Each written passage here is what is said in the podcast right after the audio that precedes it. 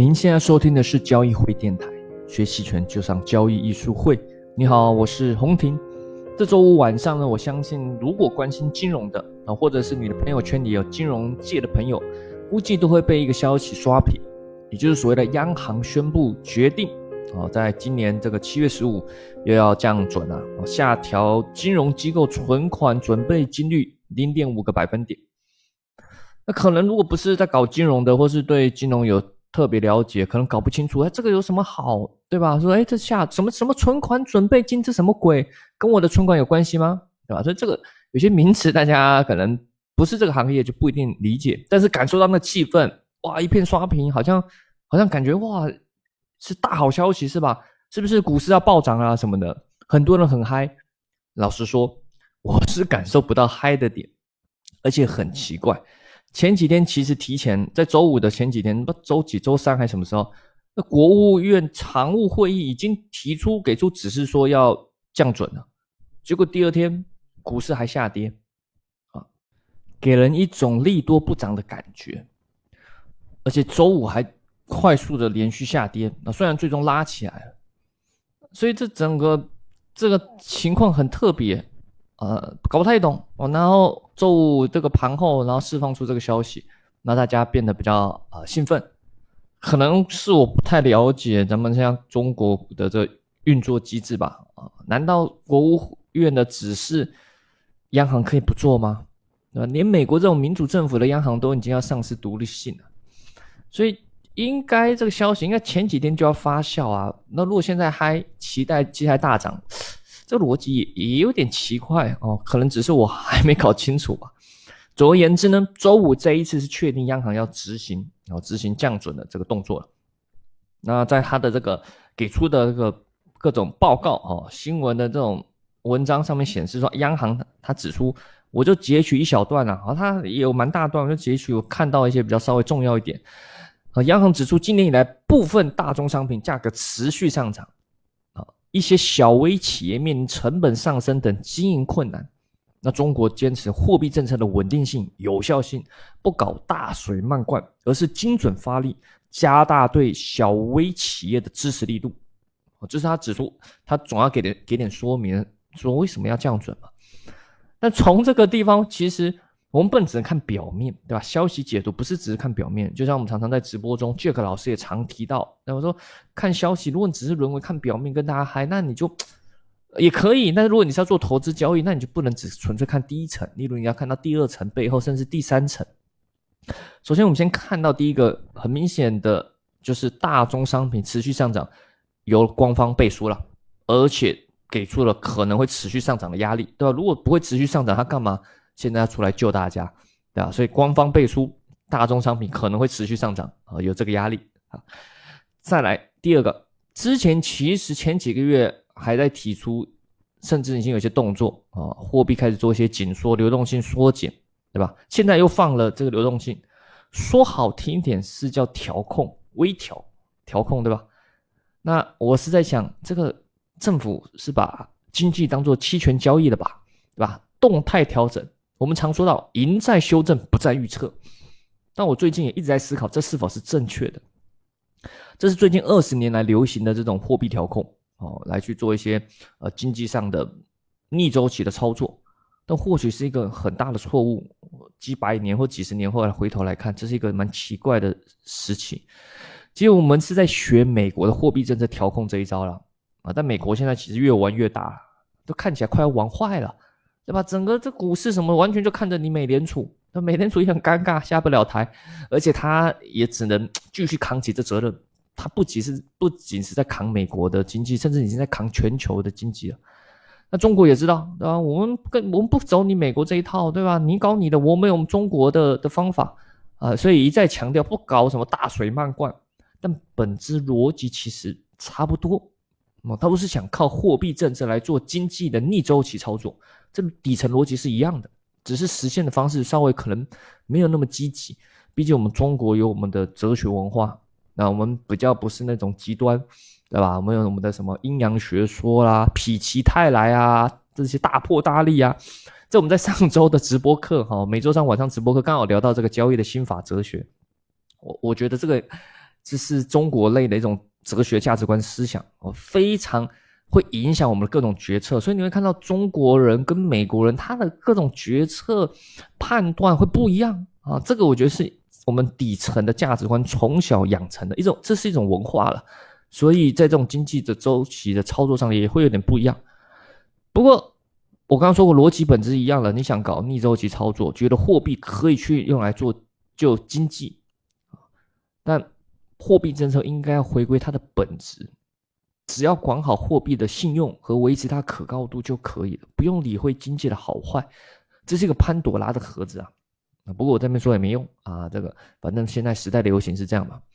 在第三个点，我们看到他是说希望服务实体经济，对吧？可见实体经济非常的艰困，对吧？用了这么大招啊，降准啊，降准，或者是以后可能还是继续降利利利率哦，这个就不知道哦。现在还没用到利率这一招。那降准其实只是提高流动性。如果以货币界的一整个长流行的一段话，就是所谓的加满油了车，它不会自己跑起来，也就不会自己发动。你车加满了油，油再加再多，你车不会自己跑，要有人去操控嘛。那回到这里，就是说流动性增加，但也要有人愿意去借款，甚至有人愿意去放款。他说：“老师，银行放款，这国家可以逼啊，给你给你指标，对吧？你要你这个月不放多少不行哦。那可以。那再问题来了，那放款他可以放给那些他觉得信用好的嘛？艰困的是小微企业，可是小微企业就是信用不好。”甚至他对自己，你要说你你你能还钱吗？他自己也不确定。老实说，对吧？当然，我们又做这个艰苦生意，我们也很老实，不会去包装，不会营销。虽然我们很认真的说，但你真的说未来会怎么样？投资这东西本来就有可能亏损，放贷这种东西本来就有可能收不回来钱。但银行是唯利的嘛，对吧？那就你你哎，你这个信用不行，那我当然不能借给你钱，我还是借给那些大企业信用好的，但他们可能不缺钱啊。甚至有些人比较老实的，哎，对于未来艰困，觉得不一定能还得起钱，他就不去借款了，继续艰困的奋斗，哦，那可能越奋斗越惨啊，恶性循环。所以即使流动性增加了，根本的借贷这问题并没有真正的解决。其实核心还在于说，大家人们对于未来的希望，要有希望，要有气，要有市场，要有一些你觉得能做的事情，带动整体的推进。所以，我个人认为啊，说白了，经济最终的核心都是希望，人们最终的核心都是希望，要让大家有希望，只是看你用什么方法，不是纯粹把流动性增加，一直降利率就会有希望，那可能只能说是书写哦，暂时先不死。那所谓的希望，如果要说大一点，就是相信，哎，老师什么有希望？目前看来啊，目前呢，我毕竟也不会预测未来，目前看来不就是什么新能源产业，对吧？这个是这个最近我们几年来人类的一个新的希望。还有太空产业，那还有医疗科技医疗科技因为疫情的关系，这个大大的促进它的发展。还有一个我自己家的是金融教育，哦，因为我们现在啊也在算是除了做私募资产管理交易以外，我们也做算是做金融的教育。虽然自己曾经有太空的梦想啊，毕竟读的是物理系，但现在已经投入事业是在普及金融的这个教育了啊，啊。这个还是很有用的啊，毕竟现代人金融越来越复杂，对吧？这你工作辛苦，就钱莫名其妙被坑了，这不是很尴尬，对吧？甚至外面有很多坏人，可能就是要坑你的钱，那你要有个方法去保护自己，甚至你要懂得去做自己的资产的管理配置，那怎么去协助风险做合理的配置？不论是企业还是个人投资者，我觉得都是需要的，对吧？但 我们现在也没去借钱，对吧？因为这个，呃。还过得去，所以还没需要动动到这一招，所以流动性这个增加对我们来说也没什么帮助。那我们呃，可能还是靠自己奋斗啊。这那说回来了，你说老师你说这些，嗯，好像很有道理，但是怎么办？我周一要怎么交易？降准了，哎呀，这个你要说怎么做期权的布局，都已经现在能怎么办？对吧？周五放消息，周五盘后放消息，你是能怎么办？只能周一见招拆招了，也不用担心，也不一定利好股市。最阴险可能是那高开低走啊，这就太阴险了啊。那我个人机构账户在做一些产品机构账户上，在股指期权，就是这种沪深三百期权上是近期都是比较清仓啊。那有布局一些比利润估价差啊，就是大跌有利啊，如果横盘或者是慢慢的涨上去，也都有利。害怕是阴跌了啊，就是慢慢下跌。所以目前这布局，这个放了这消息对我来说也还好啊，没，只是可能丧失了大跌的这个希望啊，也不是说真的真的希望它大跌啊，只是这个这个做做交易嘛，根据行情去布局嘛。这目前整体股市这个格局看起来不是很妙啊。那个人的部位，如果是自己的小账户上有一些认沽期权啊，那可能要牺牲了。不过距离到期还远，因为个人的小账户做的是 ETF 期权，在长期布局多头合成多头下啊，卖点认购，做点对冲也是合理。那你说老师那怎么办？我这这种消降降准的，好像感觉是大利好消息，感觉就利用不到。那可能你要我们以前教的一招，你就每到周五你就去买跨市期权，买同时买认购加买认沽，买平值附近，每到周五你就去用这一招。哦，那一到周一就平仓啊，这是在做什么？就是在赌周五。常常之前课程还有直播常常提到，就是喜欢周五盘后放政策。他想说这样不会去影响到股市，对吧？你说盘中放政策，那这个影响人家交易，所以通常就周五放政策，想说周六周日可以给你心情消化一下。不过也因为这样，就可以利用这一招，就是周五收盘前去买入跨市赌。周五有政策，或者是周末有奇怪的天灾，或者莫名其妙的，呃呃冲突，那你可能周一一个跳空，对吧？期权有时候一个获利就是一个跳空，周一就平仓掉，获利了结，或者是周五周末没消息，什么都没有，周一你就把它平仓，也不一定是止损，可能不赚不亏，或者是稍微亏一点，没差没有差太多，但一赚可能就哎做个不错的获利，对吧？有一点点像打新，有点像打新。最近我打新到一个股票，莫名其妙。好像是科创板吧，第一次理解到打新的，以前都没中，这次一中，哇操！一开盘这股票就涨十倍，打新成本十一块，一开盘一百二，我哇！我想说这太夸张了吧？这个这个难怪做打新的一些策略的一些机构好像蛮稳的啊。好，那毕竟呢，我们今天其实还要聊一个话题，降准其实只是贴合时事啊，标题党啊，今天还想要聊原油。突然话锋一转，突然讲原油，老师你这个怎么转变有点快？没办法，这个录音频嘛，啊，这个时间也没办法那么长，所以 有时候话题转的比较快。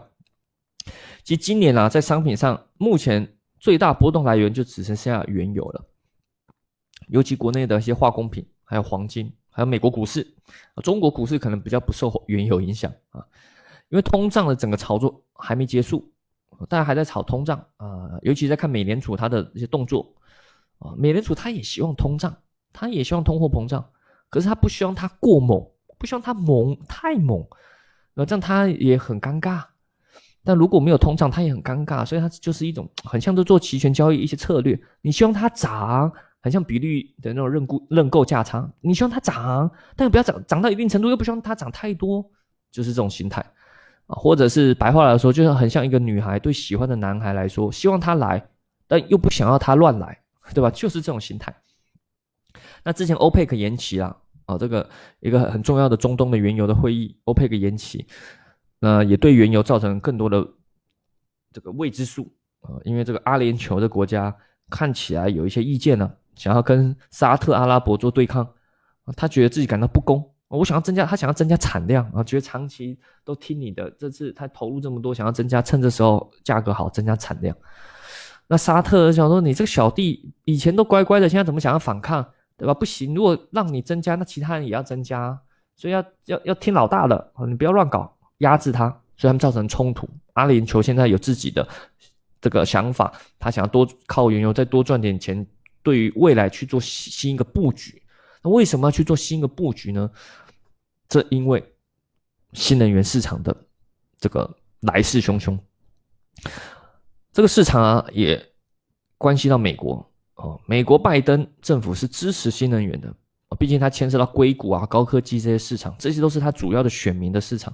而且新能源会开拓新的就业市场，这也是美国急需的。所以你看，他上台以来，不断的去推动新能源的市场啊。